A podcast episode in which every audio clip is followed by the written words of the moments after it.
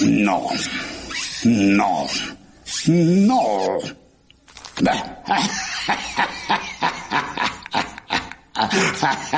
No. No me gusta lo de la película Triple X. Oh, hola. Como sensor de Fox, mi trabajo es protegerlo a usted de la realidad.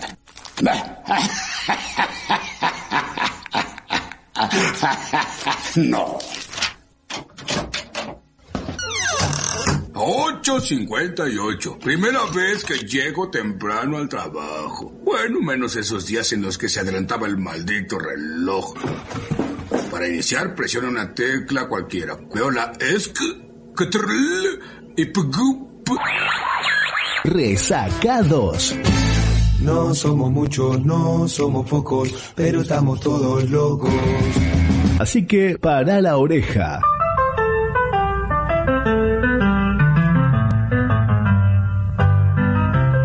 Ya estás en Resacados. Sí, Resacados. Muy pero muy pero muy buenas noches, ¿qué tal? ¿Cómo están? Esto se llama Resacados y estamos acá cuando pasaron 31 minutos casi, le voy a decir. No, mentira, 24, ya me estaba yendo re lejos. 20 horas, 27 de noviembre, de un noviembre eterno, de una semana eterna, 31 grados, le voy a decir en estos momentos, en Fisque, Roca. Buenas noches, ¿cómo les va? Hoy equipo completo. Equipazo completo. Buenas noches. ¿Cómo andan todos por ahí? Hoy, hoy es la mesaza.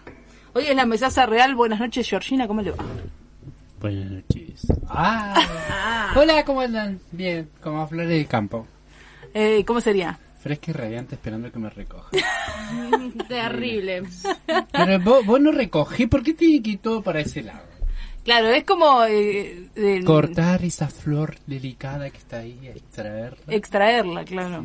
Bien. ¿Ve? Ella entiende. Hasta por ahí nomás. Eh, me tiene mal esta pandemia. Es así, es de esta manera. Buenas noches, Luca, ¿cómo le va? Hola, ¿Todo bien? No te escucho. Hola, ¿cómo están todos? Está, Tiene levant- plata, entonces. está levantando la mano Sí. cual general, pero Así que, cual- buen programa hoy. Adiós.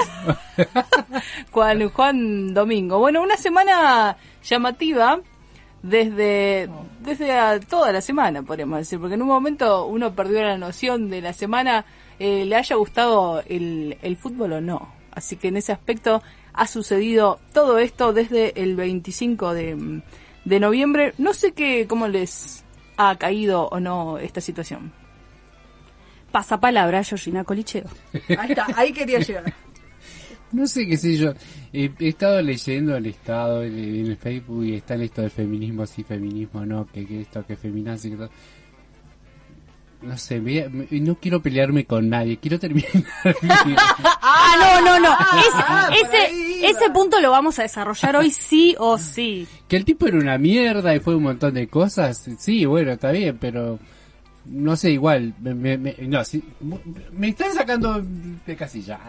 No, estoy trata- porque yo ya Sí. estuve Eh, peleándome con el No, estoy muy enojada Sí, porque sí, ah, hubo un privilegio patriarcal, machista y del todo lo que quiera habido para ver, porque a él se le permitió velarlo, abrieron la casa de gobierno, vino la tía, la abuela y todo el vecindario, y mucha gente se le murieron los padres y no pudieron despedir o algún familiar. Pensando por ahí. Segundo, ¿cómo se puede idolatrar a una persona que golpeó, pedófilo, machista, misógeno y todo lo demás? Pero bueno, puede unas pelotas que no sé, quiero decirlo así. Estoy siendo, estoy tratando de ser controlada para decirlo, porque no quiero, yo sé que se van a enojar. Bien. No, sí, totalmente. Yo creo que no negamos una realidad que tiene que ver con todo eso, pero hubo como también todo un enfrentamiento entre, digamos, un feminismo muy punitivista que salió a decir, ah, bueno, ¿cómo van a agarrar y ah, van a gloriar a Maradona, no? Que bueno, ahí también ahí hubo como un punto de quiebre, ¿no? Porque, digamos, yo creo que en algún punto recordar también y entender de que eh, las clases populares no viven el machismo del patriarcado de la misma forma, ¿no? Que se pasa en otras clases da como para hablar que el debate sea como un poquito más extenso. Sí, la verdad. Entonces ahí me parece que hubo como un punto de inflexión que está bueno ponerlo arriba de la mesa y también entender como esta conciencia de clase que para mí Maradona siempre la tuvo. Yo no soy muy maradoniana, la verdad que nunca soy fui muy futbolera, pero creo que en esas cosas hay como cuestiones que no creo que sea tan blanco-negro, ¿no? Sino que se generaron matices, ¿no? Y bueno, eso estuvo como un poco interesante en, bueno, esto que estuvo sucediendo con el fallecimiento de Diego Armando Maradona. Totalmente, bueno, yo creo algo muy parecido que es como que es muy muy clasista reducirlo solamente a eso, a, a individualizar una persona con todo lo que conlleva algo que es totalmente cultural. Y esa fue la parte que me dio bronca por ahí, que es un poco... Pero no lo hacemos. Lo hacemos cuando pasan un montón de cosas, individualizamos, Individualizamos. y castigamos, ta, ta, ta. Y acá, ahora porque le tocan al oído lo que hace 30 años hizo un gol y toda la mar en coche, se le perdona. Bueno. Yo respeto sus opiniones, pero no, eh, yo estoy en totalmente desacuerdo con eso. No, me- Bien. no me parece, no me parece. Porque hay, a ver, hay muchas cosas, como dijiste vos también, Juli, es muy extenso el tema y todo. Y por una pelotita o por una cosa perdonamos un montón de cosas que después sí nos llenábamos la boca, salir a pelear, que estamos... Si hay, hay lo- eh, yo lo, lo relaciono con esto. La otra vez hubo un malentendido con un varón joven trans que agarró, llamó a las 3 de la mañana a su exnovia, lo trataron una persona que se llena la boca con el feminismo, lo salió que era acosador, que era, era hostigamiento, que había que denunciarlo, qué sé yo cuánto, todo. Este chico estaba bajo tratamiento, no se le perdonó. Ya, sí, ya sé de quién está hablando. Bueno, y después resulta que salen a defender, bueno, está bien. Por eso no quiero pelearme con ellos, respeto la postura de cada uno también y bueno, ojalá, sobre todas las cosas, yo pienso que todo esto nos tiene que servir, como siempre decimos, igual que el COVID, para mejorar como sociedad, como personas, como seres humanos. A ver, primero que nada, ante el feminismo y el no feminismo, y somos personas, la humanidad. Entonces hay que tratar de mejorar la humanidad, empezar a plantear eso todo. Y hoy estamos, bueno, hoy todos, todos somos opinólogos, somos jueces, somos, ¿me entendés? Entonces, bueno, yo también me lo planteé porque yo tuve una, una discusión ahí muy interna, porque mi familia es muy futbolística, futbolera mejor dicho, y re fanático. Incluso mi sobrino lloraba. Ni por mi papá había llorado como lloró por Maradona, pero bueno. Claro, genera sensaciones Es que, encontradas. claro. Tal cual, tal cual. Pero bueno, qué sé yo. Sí, yo creo que un punto para definir todo esto que estuvo pasando también interpela mucho en la eh, en contradicción que uno mismo tiene, ¿no? También. Eh, y eso me parece un punto interesante que más que de Maradona habla de un poco de nosotros como sociedad. Así es. Bueno, y también me gusta escucharlo de alguien como usted que, que sí sé que va desde un transfeminismo de barrio, porque lo que más me chocó es que no vi una, una sola persona que haya tocado el barro alguna vez y que venga a hablar de este tema así de desde este Sí, lugar, ¿no? Yo por ahí también esto también, una por ahí, bueno, la día también me corrieron, va, eh, hoy mejor dicho, me corrieron, me quieren correr por claro, a ver, yo siempre dije una cosa, no pido, respeto a todo el mundo, pero tampoco pido, bueno, también pido que se me respete, ¿no? Porque una no está en, eh, no está por ahí continuamente a ver frente a un teclado para ver con quién va a discutir, qué va a discutir y todo lo demás. Ojalá pudiera. Yo hoy mientras esto sucedía, fue un rosa así, una, un compañero de la asociación, un varón trans, fue, vive en una zona muy alejada y bueno, le robaron todo y bueno, había que salir a conseguir las cosas. Bueno, en ese eh, ir a buscar las cosas, tuve este roce con esta, con esta persona y bueno, y me dice, ay, pero bueno, vos, vos, vos, ¿cómo podés decir eso? ¿Y cómo no podés estar atenta a los medios? Todo? Le digo, ando, ando buscando zapatillas para el compañero, ¿no? Y en el barrio lo vivimos. Sí. Vivimos la violencia, vivimos un montón de cosas y bueno, ahí hay gente que bueno, no- me molesta de que se llene, se llene la boca esto, ah, porque las mujeres, qué sé yo cuánto, y no tener la empatía ni con tu vecina que está cagada de hambre, le cortaron la luz y todo, y bueno, y en vez de agarrar y decir, ¿cómo te ayuda? Le dice, ah, bueno, ¿y por qué no trabajas? Claro, sí, Entonces- sí, sí, como desligándose. Claro, todas esas cosas. Entonces, hoy vimos eso. Y por ahí, bueno, como ya le dije, disculpame si no tengo el tiempo que tenés vos de estar prendida al Facebook. ¿Me entendés? Pero bueno, ojalá vuelvo a repetir esto. Lo que tenemos que plantearlo todas, todos y todes es esto como humanidad, primero que nada, ¿no? Porque veo que estamos en un año muy especial, nos estamos destruyendo, estamos muy irritables, estamos un montón de cosas y bueno, cualquier motivo es bueno para atacar, para destruir. Entonces, bueno, por ahí también eso, yo también me estoy trabajando mucho eso, ¿eh? Pero tampoco me quiero, no pretendo caerle bien a todo el mundo, pero bueno, tampoco quiero pelearme de hoy por hoy con todo el mundo, ya estoy vieja. No, no, y encima lo peor es pelearse a través de las redes sociales, Ay, así, de- sí, de- sí, este Claro, lugar, ¿no? sí, lo Sí, vimos sí. también. Bueno, ustedes saben que hace poco también, el 10 de noviembre, por el cupo laboral trans, Sí. las barbaridades que me dicen. Entonces yo veo, escucho a mis compañeras estaban cosas y Yo le digo, miren, hay un dicho, acuérdense siempre de esto. Vas por un, vas para tu casa por un camino, no te detenga a agarrar a piedrazo a cada perro porque no va a llegar nunca a tu casa. ¿Qué quiere decir con esto? De que uno tiene plantado el objetivo, uno tiene que ir a ese objetivo, no puedes detenerte a discutir con cada uno porque nunca vas a lograr un consenso. Y si lo logras, bienvenido. Pero ese día también, ay, eh, los chistes fáciles, esas cosas, entonces como que estoy media cansada. de- de- Sí, y aparte también estamos un poco saturados, ¿no? De la red, pues estamos tan adentro y tan embotados muchas veces que no podemos salir y entonces de repente es como, es una batalla campal, ¿no? Sí, es una herramienta que, bueno, eh, también lo amortiguó un poco todo esto, porque, bueno, sacó lo peor y lo mejor nuestro, y bueno, hubo, así como hubo enfrentamientos, por decir una forma, con otra persona, también hubo acercamientos. Yo lo que comparto siempre es cuando es eso de pensar en el otro, o compartir, o dar una mano, como ser, con el hecho de compartir, no sé, un microemprendimiento, una venta de una torta, lo que fuere. Mm, Si hiciéramos más eso antes de poner el juez y todo, porque yo también me cuestiono, ¿eh? Yo por ahí digo, yo no me tengo que, olvidar quién soy, dónde vengo, para dónde voy, y no, no, no ser juez, y, y es- trato de, estoy trabajando mucho eso de, de cosas, no, no ser cómplice, pero sí ser, bajar un poquito, porque me hace muy mal y ya estoy vieja, ya estoy grande, en cualquier momento la vieja va a quedar... ah. Pero bueno, ya está, ya lo enterraron, ya lo velaron, ya está, chamo, hoy empecemos... Pero sí, para repensar la cuestión esta, ¿no? Sí. Y de individualizar, otra cosa que me ha molestado sacando este tema puntual de, de esta persona, es el individualizar eh, los problemas eh, de UNE. De este estilo de, ah, pero yo no pude salir a comer con mi mamá. Bueno, hay mucha gente que ni siquiera los tiene y no ha podido viajar y no ha podido tal cosa. Entonces, tampoco el tirar la piedra así por todo lo que no hemos podido hacer. Sí se entiende desde el lado de algunos Si ahora cuando venga la vacuna van a poder hacer todo lo que quieren también. Claro. Pero va a ver qué va a pasar. Ay, no, no, no me quise poner la vacuna porque no tengo confiabilidad. Y acá sigo encerrada, ¿viste? Porque van a salir con Sí. eso también. Eh, me remito al meme de Moria, eh, hace lo que quieras, mamita. Totalmente. Bueno, eh, entre otras cosas, eh, también han pasado más cuestiones en este noviembre que no se quiere ir más, que no se ha querido ir, que se termina recién el lunes, si no me equivoco, que es 30. Y ya se oficializaron los feriados de eh, el 2021. Con eso lo digo todo. Y eso que queda el mes de diciembre. Bien, eso es algo que todos siempre queremos saber y nunca lo reconocemos. Es verdad. Y bueno, eh, también la semana que viene se viene diciembre con todo desde el 1, desde el 1.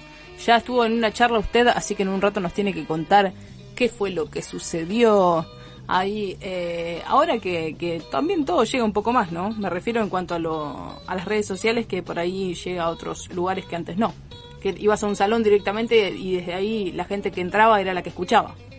Claro, totalmente. Bueno, tenemos como una virtualización, tanto. Bueno, acá que alguien estaba diciendo que no es cero tecnología, qué sé yo. Después vamos a desarrollar un poco más cómo se convirtió en la reina del Zoom. La reina del Zoom. Y bueno, y después que se estuvo quejando ahí del Instagram, que también ya vamos a hablar de ese tema. Ahora nos vamos a, a escuchar un temita y volvemos. Resacados. Esto que estamos escuchando es Free and Forever de Frank Stallone. Yo estoy acá sin mis, eh, en cualquiera, muchachos, sin mis auriculares. acá no escucho mi retorno, ni mi cucaracha. bueno, este tema que estábamos escuchando. cucaracha. eh, no, Eso es bronca. a- acá no se empiecen a tirar con nada. Se le trabó, se le trabó. Impresionante, impresionante. Che, no me corta Julieta que está hablando del tema. Sí, pobrecita. Perdón, porque acá hay una novedad terrible, después de como han pasado 34 mil años, eh, el hermano menor de Sylvester Stallone es este señor Frank Stallone. Y tienen que entender que somos como niños de primaria cuando no se juntan hace mucho tiempo, que están todos a los gritos. Bueno, sí. Es sí, así. pero este, este tema no es, muy, no es el más conocido. Me contaba, ¿cuál es el más conocido? El tema que usaron en, en, ¿cómo es? en Rambo de su hermano. Pero usted dice que es más chico, pero está más hecho pelota que el otro. Bueno, pasa, pasa, Bueno, pasa. eh, no es pesado, es mi hermano. Ah, bueno. ¿Puedes buscar ese tema? No es pesado, es mi hermano. Sí. Búsquelo, por favor. Dale, Dígale Pedrito, al- dígale al enano. El- ah, Sí, sí, sí. ah, nunca más lo vi yo. Y, y anduvo ahí escondido un poco. Así que fíjese. Hasta el nombre me olvidé. Era de Ni- ¿Cómo es? Se llamaba Eusebio. Eusebio. Dionisio. Dionisio, el dios del vino y la juerga. Ahí está. Ay, ay, ¿Cómo no nos iba a acordar? Ay, porque sí estuve viendo Discovery Channel. Ay, sorry. Eh, me interesa. Eh, recién nos estabas contando fuera del aire qué estuviste viendo durante esta pandemia. Ah, la Paca. La volvió a ver. Soy transexual. Sí, la Veneno, famosa referente española, persona travesti. Bueno, no, no, me emociona. Quiero que sepa, no quiero spoilear, me acordé el otro día, vieron. Ay, sí, porque a mí ya me dijeron, no estuvo hablando demasiado sobre eso, que estuvimos, yo lo estuve sacando ahí un poco con un gancho, yo hago esas Claro. cosas como, como de querer Es mala, es yegua. Punzar a la gente. ¿Y por qué no contás la otra parte? Me- No. Una vuelta me dijeron, preguntás como periodista, bueno, perdón. Bueno, pero estaba buena, está buena. El final, hacia arriba, no, no, no. Para que yo llore. Ah, buena, Ah, no se hace la pisciana, dale. Bueno, che. Vale, pescado. Revoleamos Te todo. fuiste al pato. Con lo- la pasto. Con lo que están molestando mucho, por no decir jodiendo, es con Gambito de Dama. No sé qué. La es, verdad que no la he visto y usted me dijo que vio un poco. Yo la verdad que vi tres capítulos y me empeloté. ¿De qué se trata? Perdonen, perdonen. A quienes no, pero usted encanta. acaba de, re- de contar recién también que para mí es un embole todavía. Esto de la reina Isabel, de Crown, ¿cómo decía? Sí, The Crown. Bueno, sí, sí. porque una amiga estaba viendo y no, más aburrido que chupar un clavo oxidado. Bueno, bueno. Vieron que, que hay, hay como modos, ¿no? También de que algunas cosas te pueden más, otras que te pueden menos. En Gambito de Dama básicamente se trata de una niña que eh, queda huérfana y se hace muy, muy, muy, muy fan de jugar al ajedrez. Ah.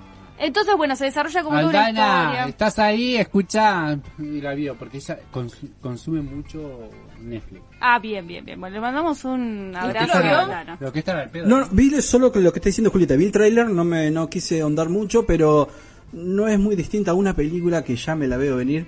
Una película sobre un el, eh, Jugador de ajedrez. de ajedrez, Sí. que es que es ruso, que apareció, o sea, fue campeón, nadie le podía ag- agitársela, a tal punto que el chabón se aburrió y dijo, bueno, me voy. Mm. Y desapareció. Después volvió de vuelta y volvió a hacer lo mismo y dijo, bueno, estamos en la misma. Y se volvió a ir y nadie nunca se supo más nada. Sí, que incluso eh, presentó una nueva jugada ahí. Claro, exactamente. Ah, bien, esa no la tenía. Es una película muy vieja, sí, Julieta. sí, sí. Después la Sí. busco y, y te la linkeo. Se llama Ya me la veo venir. Esa, y se Pero, llama, ver, bueno, hicieron la remake ahora en bueno, serie y se hace pero- los no modernos. ¿Sabes por qué pasa eso? Porque cuando mamá le dice que carnaval, usted tiene que apretar el pomo. Es un buen nombre para hacer una película, ya me la veo venir. Pero. Sí, eh, apretar el pomo, precisamente. Yo leí las críticas, están muy buenas las críticas sobre esa película. Sí, sí, es como que te... Ah, la, la película. Lo- lo- la de película de Ah, ahora, la, la de la la chica. serie. La serie también La se- es como que están todos fascinados con, con la serie. Ah, espera, ubícame, ubícame. De Gambito de Dama. Gambito de Dama. Bien, Netflix. perfecto. Sí, sí, sí, sí, Tendencia bien. ahora entre los 10 que Es- aparecen es en lo que Netflix. yo Bueno, ahora de muy poco se estrena una gran serie de una gran referente, una gran persona que se llama Georgina, la que no tiene vagina. Pero Ahí va. es igual. Ay, De me encanta, éxito para. rotundo. ¿Ese, ¿Ese es el nombre? Ese es el nombre. ¿eh? Me encanta, me encanta, me Sí. encanta. El otro día cuando estábamos hablando acá porque vimos el documental de Vilas, no sé si lo, si lo vio. El, ¿Tenista? el de tenista. Está en Netflix. Pero me, me pareció fantástico que hablamos del nombre porque se, se llama Vilas, serás quien deba ser o no serás nada. Ah. Eh, ay, ya tiene como un subtítulo ahí que dale, te pongo Como el login de Georgina. Claro, claro, un, el eslogan. Debería ser eso. Y no, te- debería ser el eslogan político que tiene. Ah, poner una traba a la corrupción, Sí. sí. Pero yo vivo gire porque después agarra, viste, dice, Sí, se, hacer- quieren hacerlo lo, lo inclusive, viste, y, te mandan a... ah. Tenés que tener cuidado porque lo que digas. Después le patentan los Sí, nombres. Sí, sí. Puede ser usado en su contra. Sí, sí. Bueno, Después pero- te sacan los nombres y lo ponen en nombre de programas y no, no. No Sí. podés. Pero, chique, hay una cosa que siempre digo yo, quien es mala leche termina cortado y chunchun jugando. Ay, no. Ah, Ay, la miércoles. Claro, claro. Cachetada ahí a la Claro. sabiduría. Eh, pero la vida es así, de verdad. Cuando sos mala leche termina cortado. ¿Y qué? Tiene razón, ¿Qué ¿eh? te acordás? ¿Eh? Total, total, total.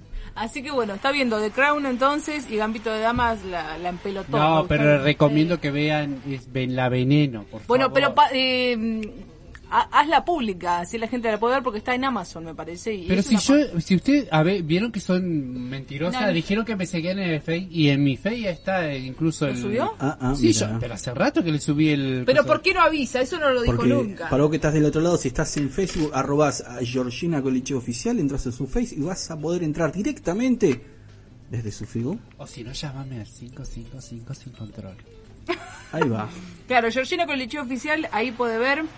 Y Para, eh, para que estoy buscándolo porque nosotros tenemos un grupo también de WhatsApp. Ahí va. Y ya que estás en Facebook buscando a Colicheo, también es arroba resacado y automáticamente entras en nuestra fanpage y ahí vas a ver un poquito también, un poquito de algunas noticias de Extra News, entre otras cosas. También a raíz, en ese mismo feed de noticias vas a poder ver las publicaciones de todos los programas. ¿Por qué? Porque también estamos en Spotify. Ahí podés encontrar desde las playlists de resacados, donde tenemos increíble, eh, es, es gracias a vos, Keiko, es gracias a vos.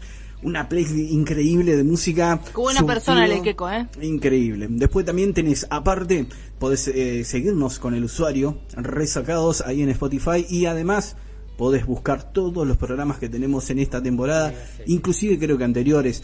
No sé la cantidad bien que te permite Spotify para, para ir intercalando, pero tenés todos los programas de Resacado. Lo buscas como Resacado Podcast y automáticamente ya nos estás escuchando ahí enseguida.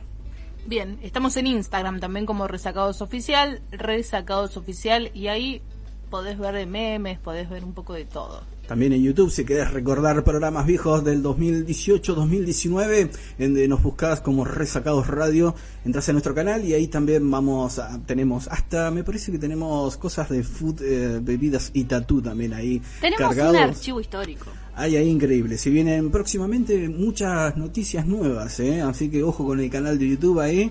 Así que vamos a ver qué, qué pasa. No, no dije nada, Rodolfo, no dije nada. Eso le iba a la decir. Lala. No, no, no dije nada. No, está Rodolfo acá y el Equico, los dos ahí. Diciendo Se van a chocar la frente con la mesa.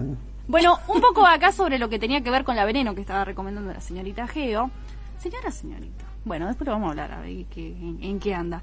Eh, la veneno, eh, formato, Sí. ocho capítulos, una temporada, y lo pueden ver en megaseries o estamos viendo si la pueden encontrar también en Amazon, ¿no? Que era una de las eh, cosas que nos llegó. Pero bueno, es un recomendado que yo lo escuché mucho tiempo, digamos que hace poquito, digamos, lo escuché mucho.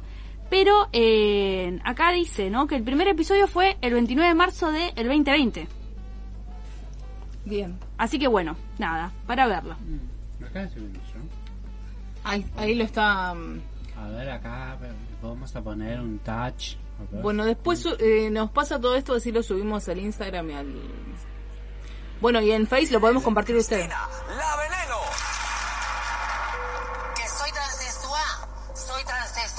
Prostituta también. Pero la conocí mucho después, cuando más lo necesitaba.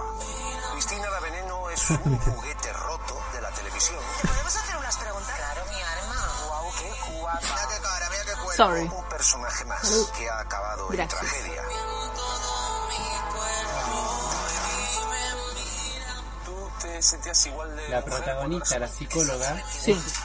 Bueno, ella es travesti también en la vida real. Claro, eso es lo que hablábamos, que eh, por fin se ponen actrices, digamos, eh, eh, que no estén haciendo un papel, que no sean eh, mujeres cis haciendo un papel o varones eh, cis.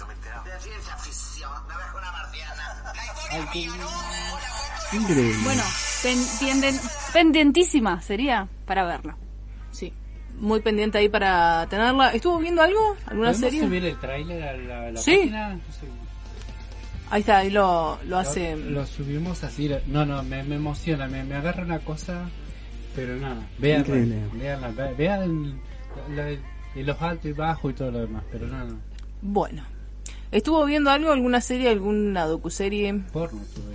Además, Yo, eh, sí, estuve viendo varias cosas, pero sobre todo eh, ahí viendo muchas remake en ese sentido. Lo que es eh, series viejas sobre todo. Pero Bien. nada como para recomendar. claro, nada muy llamativo. Ah, ¿Y el que Padrino? ¿Qué no vio el Padrino, de por ejemplo? Hodge o Patrulla Juvenil. ¿Se acuerdan?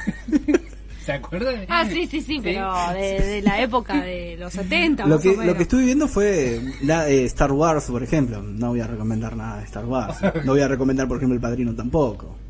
Bueno, pero el Mandalorian, ahora con Disney está Plus y todo eso, está Bueno. bastante... Usted estaba viendo el Mandalorian. Eh, estuve ahí siguiendo un poquito, pero es difícil. Pasa que Amazon es, es lo que hablábamos la otra vuelta, Juli, el gran debate de por qué eh, si el streaming, el- los derechos, siempre se van a estrenar primeros ahí hasta que ellos no estrenen todo el cine y, no- y las otras plataformas, por así decirlo, también de streaming.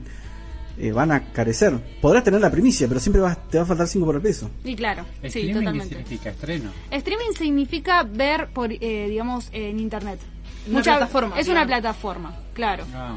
Por ejemplo, cuando uno descarga películas y las ve ya descargadas, no la está viendo por streaming, sino que las, las descargó. Descargó, ah. Pero si lo ves de, por ejemplo, como megaseries que estábamos hablando de La Veneno, No eso es verlo por streaming, streaming. Mm. Ahí tú, edúquese. Sí, no, pero yo lo que quedo sorprendido es que soy joven, porque si usted veía Patrulla Juvenil, Chaparral- A ver, eh, a ver, vamos a ver, eh, quiero ver eh, series viejas, a ver. No, yo poco y nada tengo de series viejas. Rosa de lejos. Ah, Ah. esa no es argentina, estamos hablando de internacionales. El Rancho Parral, las mansiones de los Harvard, eh, Falcon Crest, eh, ¿cómo que se llama? Miami Vice. Sí, pero ese es más nuevo. Bueno, pero ¿qué querés? ¿Que Los cuál- cuál digo? Colby. Llegó la eh, hora de la desinfección. Ah, Eh, el, el bueno, el y el malo, no me interesa, es una película. lo bueno, lo malo y lo feo. Ah, No, Bien. un montón. Yo La no- familia Ingalls. Petrocelli, el abogado que nunca terminó hacia su casa. Ah, ah, ah. No sé cuál No, es esa. ¿Cuál La es esa? Ay, búsquenla en la, serie más vieja que el ñaco. eh. Es como Pero- Drácula, no sé, la primera, Claro, la de que- 1931. Vivían en el desierto, tenían una camioneta de esas, de esas Chevrolet de antes, de esa Ujú. modela. Estaba con su señor, estaban construyendo la casa, entonces vivían en una casilla rodante. Y él, él era un abogado Sí. y resolvía todos los casos. Desde la casa. Sí, ahí iba, no, no, a todos lados, iba a los tribunales. Todo. Y bueno, nunca terminó la casa. Está la, ca- eh, la serie que comienza, son como ocho temporadas, nueve. Sí. Y bueno, y la casa es así, igual, nunca se terminó esa casa. Por eso te dice, está igual que los Petrocelli, no terminamos la casa. bueno. Pero bueno, Kojak. Oh, Kojak, ah, sí. Comando de Garrison, SWAT, que ahora todo el mundo lo ve, todo el mundo Ah. SWAT, tiene De ahí razón. salió, cuando se hizo la primera cosa, salió de ahí salió. Ay, ¿cómo se llama este que hacía? Miami Beach.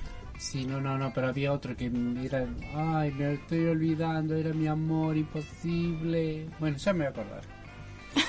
Eh, Bueno. Momentos, perdón, por década, ¿qué le gustó más? ¿80s o 90s? 80. Bien. 80 y comienzo de los 90 cuando era todo eso fantuoso, mi amor, que venía arrastrando los 80, sorry. Las hombreras, el color rosado, las plataformas. Un look muy particular de los 80, ¿no? Sí, Eh, hombrera. Las sombreras a pleno, ¿no? Sí, eran dos colchones cada Eso- lado. yo me acuerdo de, Los neones. Venía sí, era Sí. como colchoncito. Sí, y era igual que tener cadera. En, en nosotros las o esos batidos trans, claro, en el pelo. en las personas trans eran muchas caderas. Ajá. Era un litro y un litro, cosa que vos podías poner una maceta acá arriba. Pero bueno, Míralo. sí, sí, cuando te hacías Me silicona. llama mucho la eh, eh, también el, el maquillaje, ¿no? También en ese era Muy muy furioso, muy muy claro esas líneas rojas acá, muy Ahora vos las claro. ves y todo se pinta. Chique, quiero que sepan la verdad que hoy hoy la, la ropa que usan la mayoría de los jóvenes son todas de trabajadoras sexuales de aquella época. Media de encaje, el raso, las camperitas esas toreritas, todas esas, Claro. todas esas cosas, la- igual que de- del ambiente gay salió. de- Mucha mucha hombrera y bien cortita de Sí. acá. Ahora en el trabajo con los pantalones cortitos acá dice, ay, que yo y eso lo, lo, lo, lo trajo Irene Cara con el, la- la- Sí. con esta con fama, eh, perdón, con Flashdance. Con flash. Sí. Claro, y, y puso y puso el pantalón ese bien ajustado con las atadito acá. Que se te ve, que tiene una parte así antes de llegar al... al- Sí, sí. ¿Sabés también con quién lo vi? Eso, eso lo vi con Rod Halford, por ejemplo, también en la moda. Sí. Halford también una persona muy... Tuvo que... Muy, muy complicado. Por sus condiciones, era homosexual en, un- en, una, en, unos, en, un, en un momento donde el heavy metal decir eso... eh, Claro, en el mundo del metal que esto. Claro. es complicado, claro. es Pero complicado. el que- el lo pudo vino- decir muchísimos años Claro. después de haber después de haber forjado una carrera Sí. intachable. El que vino a imponer los colores furiosos, tanto de ojo como de boca, las trencitas, hizo todo un mercado, fue Boy George. Busquerón. Ahí está, sí, George totalmente. Fue el que implementó incluso esos gatos que quedaban acá arriba, todo eso Sí. lo implementó él, Claro. que después lo copia fue el de Kurt Club. Ah, total. Pero increíble. No, eh, perdón, eh, de Cure. Lo, lo, lo- Ah, sí, Robert Smith. Robert sí, Smith, sí, sí, ahí sí. Sí, yo, yo por ejemplo... elviejazo.com. Me encanta. Y aparte también Sí. hay como todo un momento de los maquillajes con lo que estaban hablando ustedes sobre el metal. Qué fuerte que fueron los 80 que también estuvo el metal glam, ¿no? digamos que Ah, Mira. se metió como, digamos, sí, también. totalmente. No, Yo me acuerdo que en aquellos tiempos recién se estaban escuchando, pero muy todavía. principios de los 80 empezaban los Pep Shop Boys, se hablaba de un grupo que, que, que Inglaterra estaba revolucionando. Y yo, ¿quién será? Yo era, yo era mariquita, ya era de. Pero todo el mundo, hasta que llegó es un pecado. Claro. Sí, oh sí, my sí. god. Increíble. La- claro, y el primer tema, el primer tema que se escuchó en la Argentina y no me dejan mentir, me, me llamen todos los viejos. ¿Cuál fue el primer tema tecno que se escuchó acá en Argentina?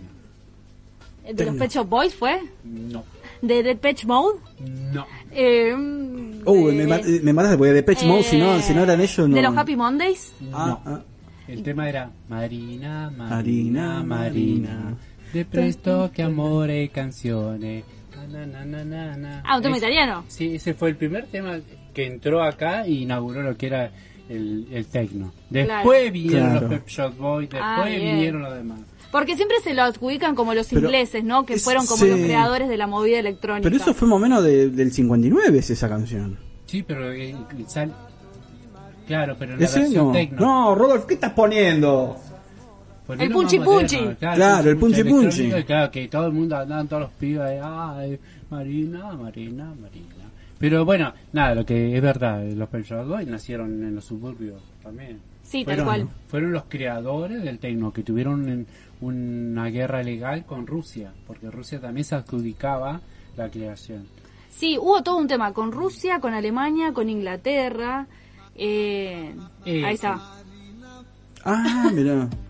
Ese fue el primer tema que se escuchó acá en la Argentina y recién comenzaba todavía un programa en la pop, no pop no, en la radio Mitre que se llamaba Lo Último Pop, algo así.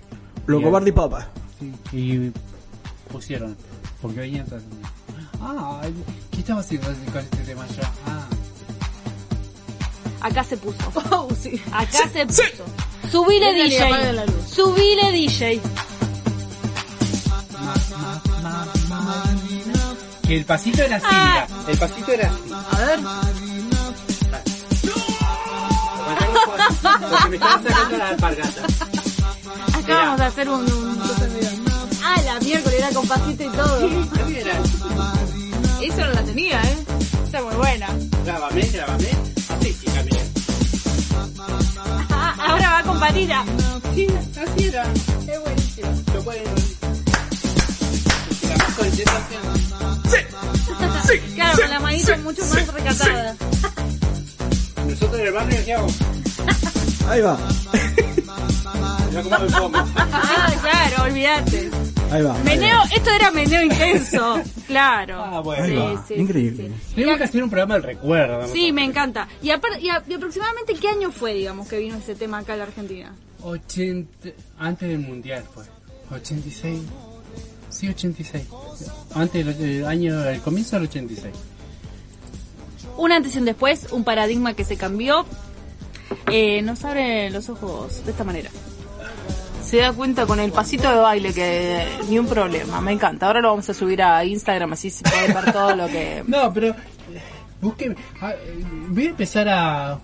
Necesito una asesora de vestuario. Ah, bien. Bueno, me parece muy bien. Sí, usted porque- usted en los 80 usaba mucho fucsia. Ah, yo me acuerdo que en el 80, en el Mundial de 86, cuando vine, 86, no, no, en el 88, yo tuve que venir en colectivo acá y todo el mundo me quedaba mirando porque yo andaba con un- una botita suelita de goma negra, pantalón, que en ese momento se llamaba, eh, ¿cómo era? Ah, Bueno, ¿Era tel- corta recto o no? No, medio, medio, medio, medio bombachudo, bomba- bombachudo. Sí. Y venía con una camisa rosada, cruzada, de tulis, así cruzada, todas las cosas. Y traía el pelo cortado medio de así como soda estéreo acá y todo largo. Todo. Claro, como el desmechadito y largo abajo. Largo, todo y con Sí. unos aros, todo. Y- me miraban y yo, claro, yo iba y venía por ese pasillo, entonces me miraban, entonces yo agarraba, no sé, me sentía tan, no sé, en ese momento cuando ya estaba apareciendo Madonna, que venía la Grey John, siempre me gustó. Grey John, me gustó, y Nina Hagen también, eran unos, unos estereotipos, unos modelos a seguir así para nosotros Claro, sí, por sí, la sí. pintura, por algo. ¿Se acuerdan de la colección? Sí, Nina? Nina Hagen, re característica, con sus pinturas y todo. No, bueno, Sí, un escándalo. Y la Grey John cuando estuvo en Chile, que rompió todo y comió la planta, la me. Yo me imagino chupate esa mandarina en Fisque, la la ¿no? No, La, pero la, bueno, sabés cuando bajé, todos me miraban, me codeaban. Yo por acá, bueno, la- era otra época, no era Avenida Roca, todo, y caminaba. Yo te- después me, me acuerdo que salí a comprar no sé qué cosa al centro y salí con un bambula, ¿viste? Amarillo, largo, un vestido así, y era hasta por acá, y salí con una hojotita de caucho que se usaban mucho, y yo salí así, taca, me quedaban mirando, y yo, permiso, ¿cómo estás? Bien, ahí todo. Andaba con mi bandolerita así. Ay, quiero, quiero, me encanta. Eh, este, eh, queremos saber si hay fotos sobre esas cosas. No, eh, hay fotos, pero deben estar con la... eh, bueno, que para descanse. Mi hermana tenía muchas fotos, la que falleció. Teníamos fotos, incluso ella me sacaba fotos a mí cuando yo me iba a trabajar. Fotos en la plaza, cuando esta plaza no era esta plaza. Hay una foto muy linda que usted tiene cuando estaba en, eh, ¿cómo se llama? Eh, Canalito y Rosario Santa Fe, más o menos. Canalito y Misiones. Y Misiones, exacto. Después en Santa Cruz. Después tengo fotos también que no puedo encontrar. Tengo fotos donde me saqué en un arroyo en Entre Ríos, que estoy con bikini así haciéndome la top model. Me encanta, me encanta, me encanta ver esas fotos. No, no, hay un par de fotos ahí que tengo que buscar. Tengo un, algunas tengo. Sí, sí, no vos- era mucho de sacar fotos, ¿viste? Porque no nos gustaba sacar muchas fotos a nosotros. Era muy, muy, teníamos mucho, bueno, un montón de mambo, teníamos en la cabeza que no queríamos. Es que no lo teníamos incorporado tampoco, ¿viste? Bueno, no estaba tanto antes igual esta parte, ¿no? Y además era como tener, tener que tener una cámara, después revelar. Era tener plata, cual, tal era cual. tener plata, tener una cámara era tener plata. Tenían rollo y rollo y capaz que no podía revelar porque era muy caro. Sí, y aparte también esta cuestión de cuando lo ibas a revelar y lo dejabas, ¿no? Como ese procedimiento, ¿no? Era como cuando llevabas la película, claro. Una vez nos pasó que sacamos fotos que para descanse con Bianca. Nos habíamos sacado fotos hot así, en hot no, en ropa cosa en el canalito, así a la noche, así, viste, tirada, mojada, todo este. Eh, y yo siempre re atrevida. Siempre, Y- siempre. Y nada, me acuerdo que lo habíamos llevado en el local de la foto, Avenida- eh, foto avenida, era acá. Sí. Que estaba en cosas chiquitito, tal, tal, tal. Cuando fuimos a buscar, yo que era rota fui a buscarlo, todo cuando voy saliendo la policía en la puerta. Ay. Buenas ¿Vos? tardes, ¿nos puede acompañar? Sí, nos habían denunciado por fotos obscenas. Ah, bueno. Bueno. Y la cosa es que no era de la moral y que yo cuánto la, la que ahora, bueno, y nos llevaron presos. Yo fui, estuve en sí cuatro días presa. Por unas fotos. Por una foto porque había aparecido la foto de cosas de que esa- y aparte yo era atrevida porque yo mostraba todas. y eso le pareció obsceno. Y, no, y esas fotos nunca las recuperé. Andás a ver cuánto se deben estar tocando en esas fotos. Porque esa es Ah, otra, sí. ¿no? Es como... Bueno, eso es muy interesante, ¿no? Acerca del archivo, ¿no? Pues te iba a preguntar qué, qué sentías cuando, cuando veías cómo se formó el archivo de la memoria trans, con Maga Muniz y con diferentes compañeras, ¿no? Digo, ¿qué, ¿qué se te pasa por la cabeza? No, y, y se me pasa un montón de cosas entre ellos que nunca eh, no éramos de, de- de sacarnos fotos, éramos muy era muy muy heavy, era una foto te, te- imagínate. Claro, te podía meter presa. Claro, entonces Sí. no nada, no, no registrábamos nada, era muy poco lo que se registraba. Y ahora que vos decís la memoria trans, yo la otra vez hablé con Magalí y bueno, acaban de nombrar a Katia Villagra como referente de Patagonia del archivo trans. Igual, eh, tengo algunas diferencias, ¿no? Porque siempre, desde que nació este archivo, siempre se tiene en cuenta a ciertas personas, o sea, amigas, que no está mal. Pero de- como yo le dije a Magali, acordate que en Río Negro hay mujeres trans y bueno, to- vos te vas a Neuquén, que está más que bien, te vas a Santa a Chubut porque están todas a través de ATA y no es así. Pero bueno, ahora le acaban de nombrar qué sé yo cuánto y Katy y no está mal que lo muestren, pero también eh, este, está buena la idea, pero tendría que cada, cada provincia tendría que hacer su, reconocer su propia historia y conocer su propia historia, porque si no, la historia se hace muy generalizada, ¿me entendés? Claro, sí, y cada lugar es bastante particular. Claro. Y me llama mucho la atención también eso, ¿no? Porque digamos, bueno, generar un archivo, ya el, el hecho de tener un archivo implica haber tenido un registro. Y ese registro también implica las- los modos en lo que podías registrar. Entonces estas cosas son interesantes Claro. también, ¿no? Digamos, esto de poder acceder a una cámara, acceder a un rollo, y, y tu mismo archivo, ¿qué pasaba, ¿no? Como esto que contabas de que... de diferenciación por ahí también, no, eh, me encanta el laburo que hacen, pero hay cosas que habría que rever, viste, esto de que cada localidad, cada provincia cuente su historia, porque son muy diferentes. Tal cual. Si bien estamos todas en la misma, pero es muy diferente. Bueno, nada, pero eso. Y ojalá que, que, que, que se tome todo esto que digo, ¿no? Porque acá en Río Negro no se nombra un montón de compañeros. Lo que sí tengo que felicitar ya con esto es que se le haya puesto el nombre a un monumento en la calle a una de las compañeras que, que falleció, ¿no? Muchos años y que hizo muchísimo y fue una militante invisibilizada en la Patagonia, que es eh, Petrie, ¿viste de Neuquén? Bueno, fue una de las primeras que yo conocí en aquellos años, te estoy hablando del 80 y algo, y bueno, ella murió y bueno, eh, lograron que ese nombre se ponga en una plaza el nombre de ella y todo. Pero viste, todas esas cosas, ¿no? Porque mm, no tenemos que olvidar eso. No lo tenemos que olvidar, tenemos que reivindicarlo, reconocerlo. Pero bueno, nada, tenemos que revernos también y estamos recién aprendiendo también las- el colectivo, bueno, de a poco. Pero es valorable todo lo que se hace porque la historia, la historia esta, ¿no? Yo tengo varias fotos de algunas compañeras que ya no están guardadísimas, ni se la muestra a nadie, pero porque es mi recuerdo, es algo mío. Pero también tengo que tengo que entender que esto tiene que ser visibilizado para que se recuerde. Sí, totalmente feo. Eh, hay una frase eh, o una parte que me acuerdo de un libro que escribe Elisa de Schelling, que es una politóloga y una historiadora argentina, que en un momento dice, eh, un poco hablando sobre el tema del gobierno militar, bueno, los gobiernos militares que estuvieron acá en Argentina, habla sobre de que muchas veces hay una memoria que no es que hay memorias que hay un olvido como muchas veces pensamos, sino que ella habla sobre memorias de pasados emblemas o memorias suscitadoras de futuro. Entonces dices, "A- acá no hay un enfrentamiento de memoria versus ol- olvido, hay enfrentamientos de memoria versus memoria. Entonces en esto me parece muy interesante porque hay un hay una cuestión de reparación histórica también sobre lo que decís, ¿no? Sí, y otra cosa más que todo el mundo le puede gustar o no al colectivo trans, no podemos olvidarnos de una de las primeras que, que travesti trabajadoras sexuales antes de viniera Petré, eh, es justamente a Jenny Villalobos. Fue la primera que se paró en aquellos años 70 en la ruta cuando era una sola mano y fue la primera que... Y era como todas, chiques buena con lo que eran bueno, mala con lo que era malo, eran otra época, eran, eran, no, no justifico, sino que quiero que se entienda eso también.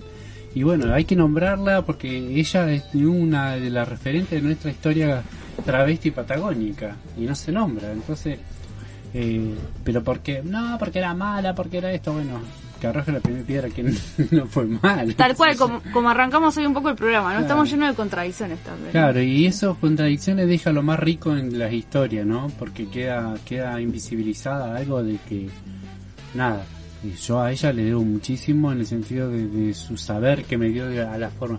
Nunca me golpeó, jamás. Y siempre me habló, me dijo, mira, esto así, esto así, pa, pa, pa. Y no fui la única, creo que fuimos de mi generación la mayoría fuimos hablada por ella, no nos explotaba. A mí en lo personal nunca me explotó, ni a las que estaban conmigo, nunca. Eso lo, lo firmo con sangre porque yo eh, se junte su plata, se quieren hacer esto, quieren hacer aquello, su casa va como era era un ejemplo a seguir porque tenía su casa, tenía su ropa, no nada. Eh, vuelvo a repetir, para mí fue muy buena, capaz que para otra persona no, ¿entendés? Pero también hay que entender eso, que ella fue parte de esta historia de que hoy estemos acá. A mí me gustaría Hoy Jenny tendría, si yo tengo 52, Jenny tendría casi 65 años.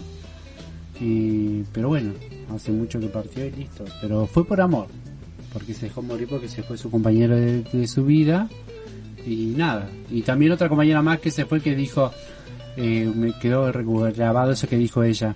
Yo no sé si el chongo me amó, pero yo sé que lo amé y fui feliz. ¿Me dejó? Y punto. Y punta. ¿Y hace cuánto falleció de quien estaba hablando anteriormente? Jenny va para los 20, 20 años más o menos. Bien. Bueno, nos vamos a ir a un tema y después vamos a seguir, por supuesto, con Resacados. Resacados.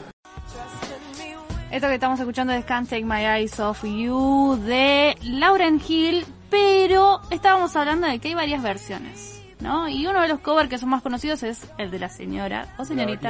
Tal Exactamente. cual. También otro temón ahí con esta Sí. lista, ¿eh? Bien.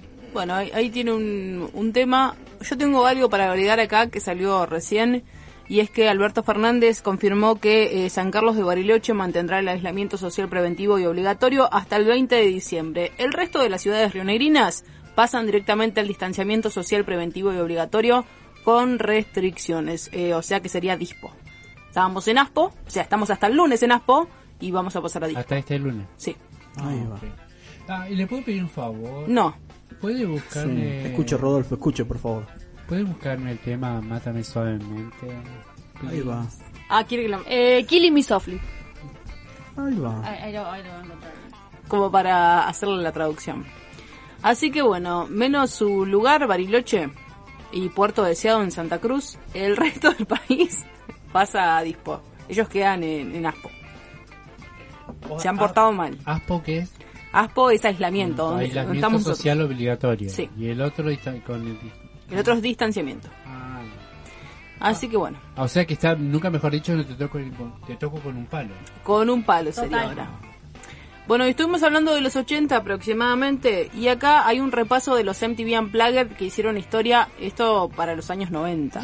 Ah, eh, ¿Cómo? ¿Qué querés ahora? Pregunta si es de, de Fugues. ¿De Fugues? Eh, ¿El tema de Fugues? Sí. Ahí va, ahí va. Contento ahora, callate la boca, no es que estamos al aire. Claro. maltrata? Es increíble. Maltrato laboral, ¿eh? Eh, lo tiene Esperancito. Sí. Esperancito. No, no, increíble. Aprenda de Rodolfo, mire cómo está calladito en su lugar, como tiene Y que sí, ser. después si usted lo hace callar así también. Esto en realidad empezó en el 89. Eso no lo tenía. MTV decidió desarrollar un espacio donde músicos o músicas de todos los géneros puedan tener un acercamiento más íntimo tanto con su público como con su propio trabajo, al cual denominaron MTV Unplugged, que se escuchan hasta el día de hoy. Que en esa, esas salas grandes con vela, el piano en el medio, el público ahí, ahí. Bueno, Cool J. Este no lo tengo. De la Soul 1991. Eh, ¿Qué onda con esto? ¿Esto tiene algo? ¿Sabe Eh, algo? Es, Son los hermanos de los chalchaleros, creo. es muy... en ese tipo, en en ese sentido era muy, muy... em, Segmentado. Muy, mm, sí, podríamos decir así, psicodélico. Venía muy por esa rama también. Mama Said Now You Out. Se juntaban a varios artistas para eh, forma- formar y crear shows Porque esa era la idea. sin precedentes, claro. Eh, y bueno, brindaron esta única en su especie para la escena de rap eh, de Estados Unidos. Claro, eran raperos. Claro. El tema es que hay que tomar muy en cuenta de que es esa forma de hacer eh, un show, no podés pretender hacer un producto No. con un programa, con una producción y mantener ese producto. O sea, va a llegar un punto donde ya no ya no va a ser recíproco y ya no va a ser productivo en Eso ese es verdad. sentido. Entonces es como que le- es como que venís todo de una, te junto un montón de artistas todo de una. Está bien para un evento, te lo puedo creer. Como lo que hubieron tantos y tantos eventos. Ahora, constantemente hacerlo año tras año, no, va a llegar un punto donde se va a naturalizar y ya va a perder sentido. Si bien, bueno, después tuvo en el mismo año Paul McCartney. Este, eh, la verdad que no es uno de los que más recuerdo, pero es Paul McCartney, ¿no? Que murió en 19...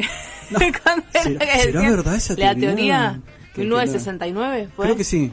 Dicen que murió y vino un reemplazante. Es No, igualito. mentira. Sí, es una- mentira. las Esa teoría esa- conspiracionista sí. que están. No. Es increíble. Ustedes están con ¿Será mucho Among ¿Será verdad eso? Eh, no sé. yo, por las dudas, yo por las dudas lo voto. Vótelo, impostor. Si bien desde su primera entrega en 1989 con la agrupación Squays, eh, la cantante Sid Straw eh, y el guitarrista Elliot Easton en MTV Unplugged eh, fue muy bien aceptado por los televidentes, sería sin duda la presentación de Paul McCartney la que llevaría el formato a un estatus un poco más culto, porque era Paul McCartney. Después del lanzamiento de su séptimo álbum de estudio como solista, Flowers in the Dirt, en 1989, McCartney se embarcó en una ambiciosa gira mundial. Y ahí es donde dijo, bueno, hacemos esto y damos un pasito más. Ahora en 1992, Eric Clapton. Esa Oh, sí la recuerdo. Un grande, un Sí, grande. sí, sí. ¿También? Sí, Eh, en emblemática. No, y aparte marcaron un formato para Totalmente. hacer para hacer un- música, ¿no? También que no le hemos que decir un acústico. Incluso hoy en día te dicen, bueno, quieren grabar, alguien quiere grabar algo y te dice, queremos hacer un formato unplugged. Bueno, Sí. un poco lo implementó en TV, ¿no? Es verdad. Eh, si Paul McCartney fue quien encendió la mecha de este formato, Clapton la hizo estallar. Clapton acababa de pasar por un momento muy difícil, la muerte de su hijo Connor, de tan solo cuatro años de edad, y fue la música en la que, bueno, encontró un poco de consuelo, mismo que compartió con todo su público en el MTV Unplugged, con la interpretación del desgarrador tema Tears in eh, Heaven. Esta emotiva presentación marcó un antes y un después, tanto en la carrera de Clapton como para MTV. Bueno, Laila, también muy conocido. eh, y hay dos o tres temas más también que son muy, muy lindos de justamente este Unplugged. Sí, increíble. Pearl Jam, 1992 también. Antes que entres ahí, eh, la otra vuelta iba caminando. Iba, es más, iba saliendo de- el. Creo que fue el. Sí, fue. A ver, déjame pensar. Bueno, una de estas noches fue. Que vi a Kike Caneo tocando acá en la, en la vereda del Banco Nación. Sí, Tocando. Y justamente tocó uno de los temas que reversionados de Eric Clapton. Increíble. Cuando quedé pensando, lo, lo venía mirando de lejos, de lejos, ¿quién será Kike? Y era Kike Caneo tocando ahí, ahí en el- la vereda del Banco Nación ahí con una, una guitarrita, un equipo y haciendo uno de los temas eh, de Eric Clapton re- reversionados ahí. Claro, recordamos que Kike Caneo acá, digamos, en, en, en la región es como la esperanza blanca del blues. Era, era es su eslogan, ¿no? Es inc- claro, era increíble, o sea, me- a mí me llamó poderosamente la atención. Así que me quedé un ratito caminando un poquito más lento, mirándolo, mirándolo. Quise parar mucho porque había que tirar una moneda y moneda no tengo, ¿viste? Entonces era medio complicado. Rata. Entonces seguimos caminando. Rata inmunda. Señor. Animal. Sí, increíble, pero me llamó la atención. Bueno, muy bien. no. Ah, acaba de quedar hermoso acá, ¿eh? ¿Sí? bueno. Me Bueno. como de Comelencio, viste que empiezan a hablar Sí, despacito. bueno. Bueno, se terminó la comunicación. Pearl Jam, sin duda, esta es una de las presentaciones más famosas de este Unplugged, así como la de Pearl Jam, gracias a la inmaculada interpretación vocal de Eddie Vedder.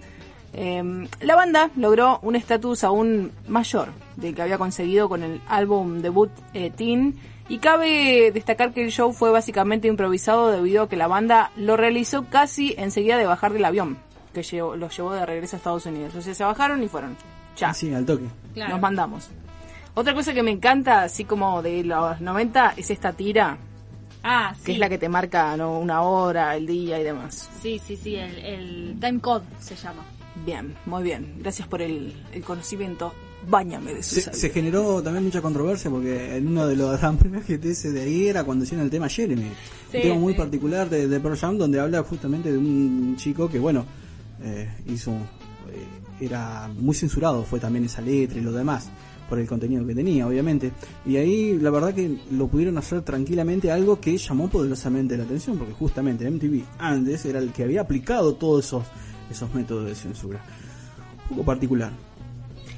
Rod Stewart en 1993, tras el arrollador éxito en el que se convirtió la presentación de Eric Clapton, decenas de músicos se encontraban con deseos de repetir esta fórmula y quizá uno de los que se acercó más fuerte fue eh, Rod Stewart, quien eh, en compañía de su guitarrista y bueno, el guitarrista de Rolling Stones eh, y su antiguo compañero en Face, Ronnie Wood, repasó algunos de sus entrañables temas, destacando su interpretación en Reasons to Believe. Te Ayer. quiero believe. Te quiero Te- believe. No te puedo believe. Ah, no te puedo believe. No te puedo believe. Neil Young, 1993, a lo largo de su carrera, Neil eh, ha dominado escenarios acompañado únicamente de su guitarra acústica, por lo que MTV Unplugged, eh, bueno, fue y debía suponer un reto, ¿no? O eso era lo que se pensaba y en 1992 Young eh, haría su primer intento en este formato, mismo que fue un completo fracaso. A Eh. tal punto de que nunca se transmitió. ¡Qué mal! Eh, Reparación histórica para Neil Young, loco. que se termine. No obstante, siendo la figura que ya entonces era, se le dio una nueva oportunidad en 1993 y bueno, fue completamente diferente a la anterior. Y ahí sí, esta fue la que se pasó. Acá viene la que más recuerdo de todas, de todas, de todas, que es la de Nirvana.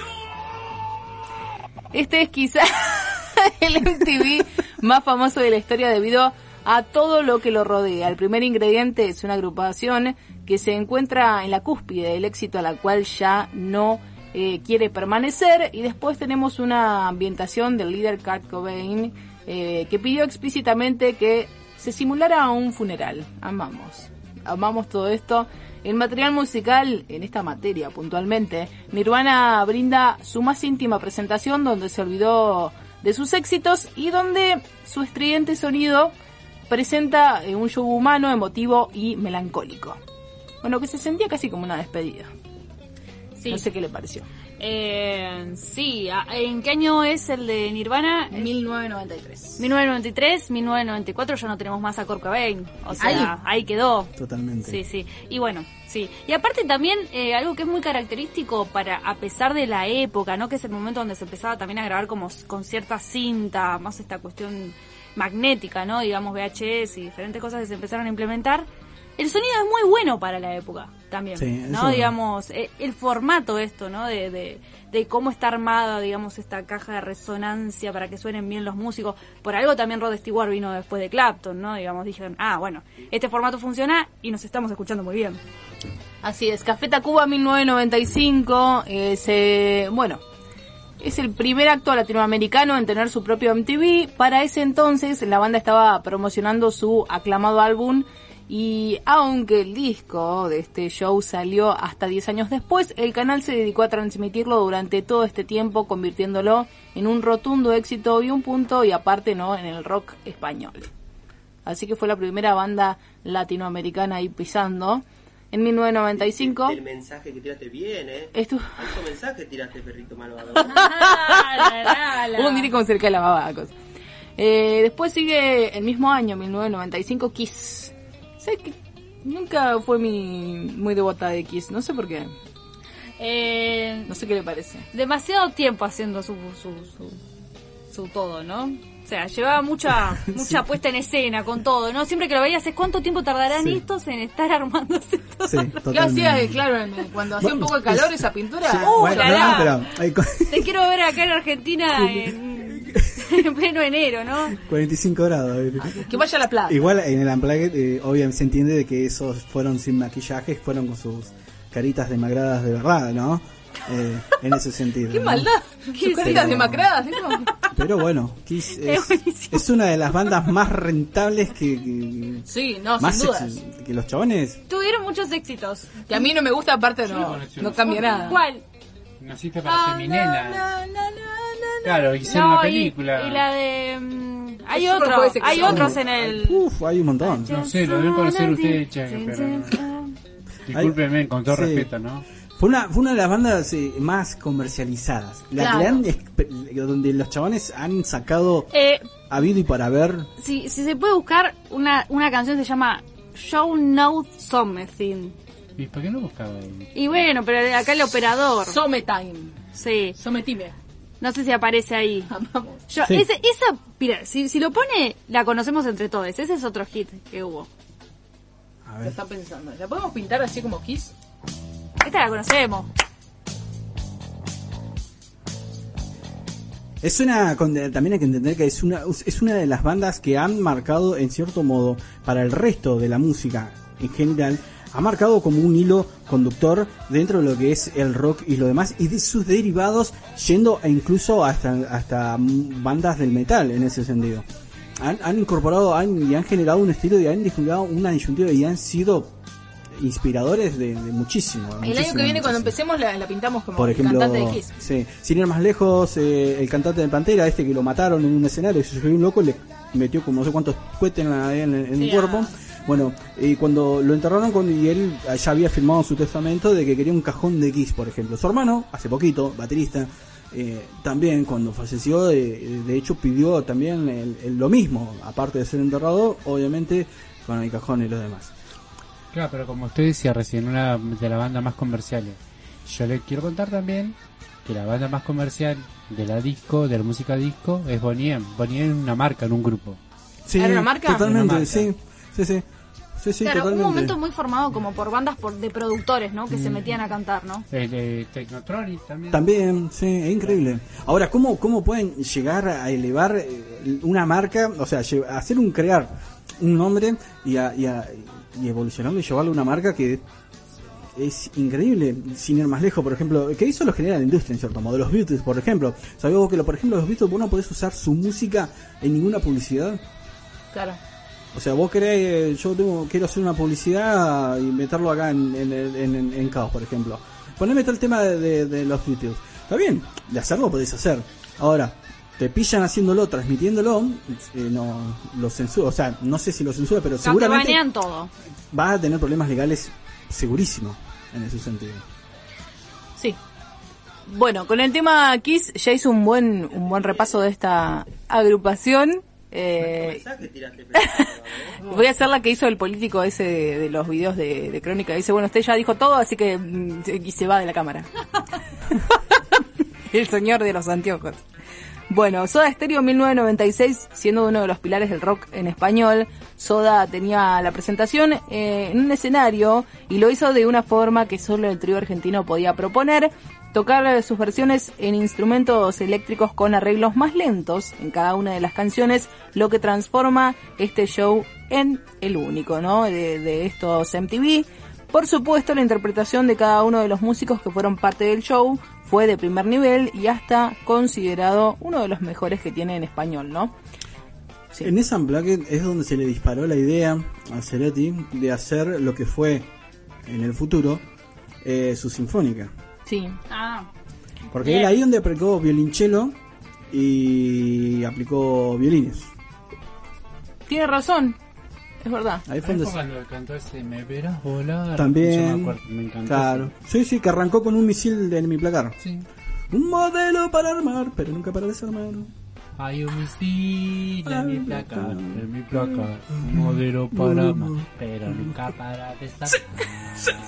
Alice in Chains 1996 había pasado casi tres desde que Alice eh, se presentó en un escenario debido a los problemas de adicciones de su vocalista Lane Staley y bueno, sin embargo Staley pudo hacer a un lado todos sus problemas por un momento para poder brindar uno de los mejores shows en toda su carrera con interpretaciones inolvidables, ¿no? Rooster, Down in Hold y Over Now. Si bien a continuación haciendo algunos shows tras esta actuación, lo cierto es que este fue el punto más eh, más alto, podríamos decir, de la trayectoria.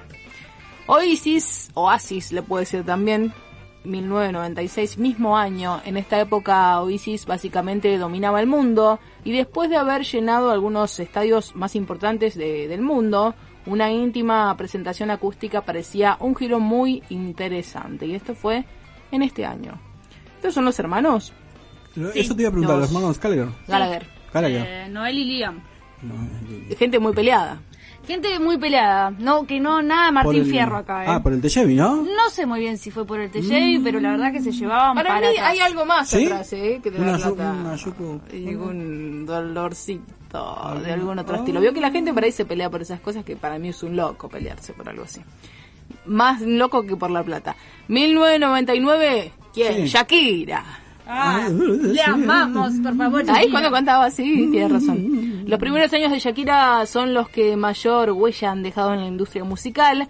Prueba de ello son los MTV Unplugged de 1999, que se convirtió en el primer latino de Latinoamérica en ser transmitido en Estados Unidos.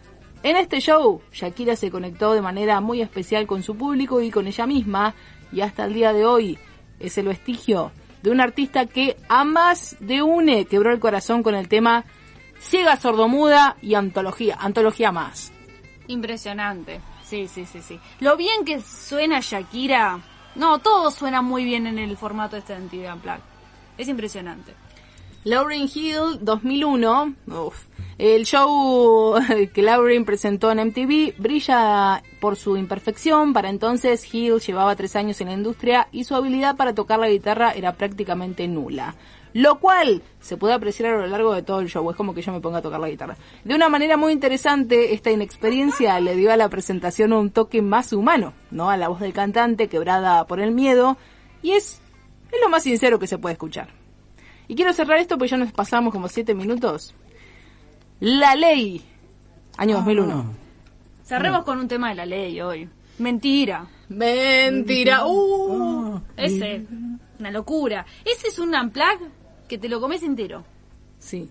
Yo agarraba, me ponía a limpiar con mis hermanas, agarraba el trapo ¿viste? eh, ahí. Porque no era que, ah, bueno, me, me iba a, que, a escucharlo, me compraba el disco, no, todo pirateado, ¿viste?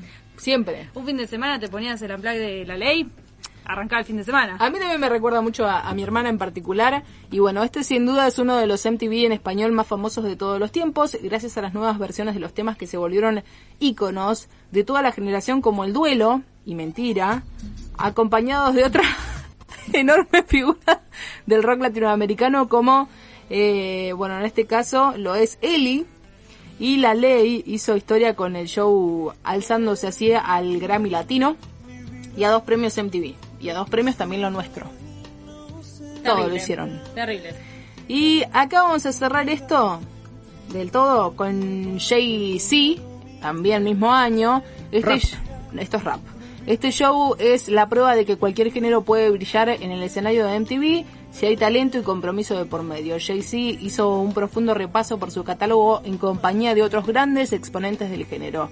Mary J, Blinch, Farrell y por su por si fuera poco, contó con nada menos que The Roots, banda de apoyo, brindando uno de los mejores conciertos de toda su carrera. Este informe completo con cada uno de los Unplugged está en extranews.com.ar. Si lo quiere ver, hacer un repaso medio noventero, ahí está. Me- mm, Impresionante. impresionante. Un abrazo ahí para Marcelo, Fernando también, ahí Gastón. Completo. Sí, ellos tres que son básicamente los que nos llevaron a estar en esa página ahí, así que eternamente agradecido. Bueno, nos vamos a ir eh, despidiendo de este programa, de este año particular, hermoso y que, bueno, que estuvimos así, por completo.